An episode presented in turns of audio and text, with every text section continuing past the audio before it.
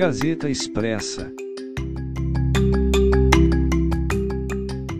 A reunião extraordinária do Conselho de Ética e Decoro Parlamentar desta terça-feira, 14 de abril, que trataria do pedido de cassação do deputado estadual Arthur Duval, foi precedida de enfático e persistente protesto da deputada estadual Isa Pena contra a reunião dos membros do Conselho com Arthur Duval em sala ao lado, anunciada pela presidente da comissão, deputada estadual Maria Lúcia Mari após a presidente da comissão informar que faria um intervalo de 10 minutos para uma reunião do deputado Arthur Duval e todos os membros do conselho, na sala ao lado, os protestos da deputada Isa Pena começaram.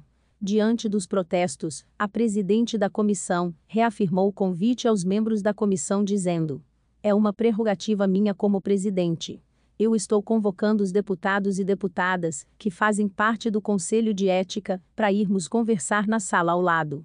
Anteriormente, a presidente da comissão já havia informado que essa reunião seria com o deputado Arthur Duval e todos os membros do conselho, e era a participação de Arthur Duval na reunião proposta, que era alvo de protesto de Isa Pena, que disse: Se eu não posso estar, o deputado Arthur também não pode estar.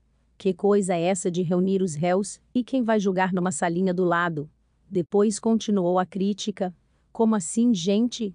Reunir quem está sendo julgado por essa comissão e quem vai votar, numa salinha ali do lado, e os deputados não podem ter acesso a essa conversa?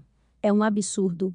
Diante dos protestos, a presidente da comissão decidiu colocar em votação a proposta da reunião dos membros com Arthur Duval antes de dar continuidade na reunião oficial do Conselho.